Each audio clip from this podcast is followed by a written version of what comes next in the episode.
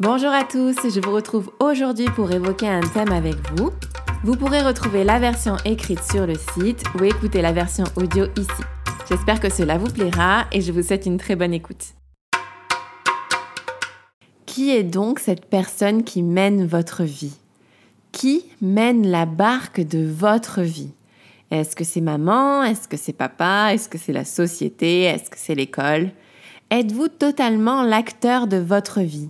Ou vous faites-vous le jouet d'anciennes mémoires et de vieux conditionnements?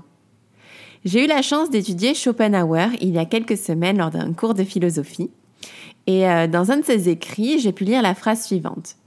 La qualité de votre vie est proportionnelle à celle de votre esprit. Et j'ai trouvé ces quelques mots d'une puissance extraordinaire. La qualité de votre vie est proportionnelle à celle de votre esprit. Dit autrement, peu importe les événements extérieurs, tout ne dépend que de la façon dont on va les accueillir. Peu importe ce qu'il va se passer dans notre vie, tout n'est en réalité qu'une question d'appréciation intérieure. Ce n'est pas le concours de circonstances qui empêche un être humain d'être heureux, mais ce qui empêche un être humain d'être heureux, c'est ce qui est en lui. Notre vie et ce que nous en faisons. La vie nous amène tout un tas de choses sur un plateau, et il ne tient en réalité qu'à nous de les saisir et de comprendre qu'il s'agit là d'occasion d'en faire ce que nous voulons, notre vie et ce que nous en faisons. En réalité, les choses en elles-mêmes ne sont ni joie ni peine. C'est notre pensée qui va les qualifier et les catégoriser ainsi. Et donc, notre bonheur dépend de notre façon de penser. Tiens, tiens, voilà notre thème de la semaine. Si nous sommes heureux, c'est de notre fait. Si nous sommes malheureux, c'est aussi de notre fait. En effet, nous pouvons choisir d'aborder chaque événement de la vie avec une attitude juste et positive, en nous disant que tout ce qui nous arrive est toujours pour le mieux, que chaque situation constitue une expérience à partir de laquelle nous pouvons choisir de nous ouvrir et de grandir. Tout n'est qu'une question de choix. Est-ce que cet événement qui m'arrive là est une occasion pour moi de m'ouvrir ou est-ce une occasion pour moi de me fermer? Avez-vous déjà remarqué deux personnes vivant exactement le même événement vont réagir souvent totalement différemment.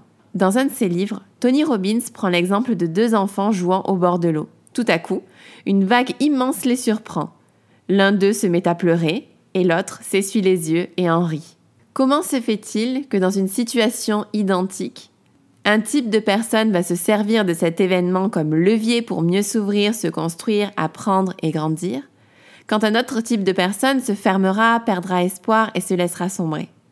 La réponse est la qualité de notre monde intérieur, la qualité de notre attitude intérieure, notre façon de penser, nos croyances, nos conditionnements, tout par-delà. Alors je vous le demande, quelles croyances laissez-vous vivre en vous? Qui invitez-vous dans votre maison intérieure? Qui se balade chez vous? Est-ce que c'est la joie, la compassion, l'encouragement, la persévérance ou les doutes, la dévalorisation, le jugement et la peur? Chacun trouve dans sa vie ce qu'il y cherche. Si vous êtes empli de peur, vous allez trouver tout un tas de raisons d'avoir peur. La personne pessimiste va trouver des tas de raisons d'être triste et de se décourager. Vous pouvez décider maintenant d'être cette personne pleine d'optimisme et de courage à partir d'aujourd'hui. Entraînez-vous à voir toutes les possibilités qui s'ouvrent à vous. Et si vous cessiez dès à présent d'être l'esclave des circonstances de votre vie et que vous réintégriez le poste de pilotage de votre navire Nettoyons notre maison intérieure de toutes les attitudes et les pensées qui ne nous appartiennent pas. Nettoyons notre maison intérieure de toutes ces attitudes qui nous limitent. Celle-ci inhibe l'élan de notre cœur.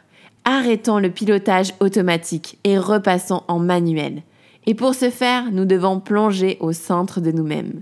Et la méditation, comme je vous le disais en début de semaine, est notre meilleur allié. La méditation va nous permettre de devenir notre propre témoin. Nous allons pouvoir reprendre le contrôle de notre vie et réorienter notre vie en conscience dans la direction insufflée par notre cœur. Faites de votre vie un chef-d'œuvre votre chef-d'œuvre. Alors, au programme, plusieurs choses à partir de maintenant. Je vous lance un défi. À partir d'aujourd'hui, je vous propose de faire au moins 5 minutes de méditation par jour. On a tous 5 minutes.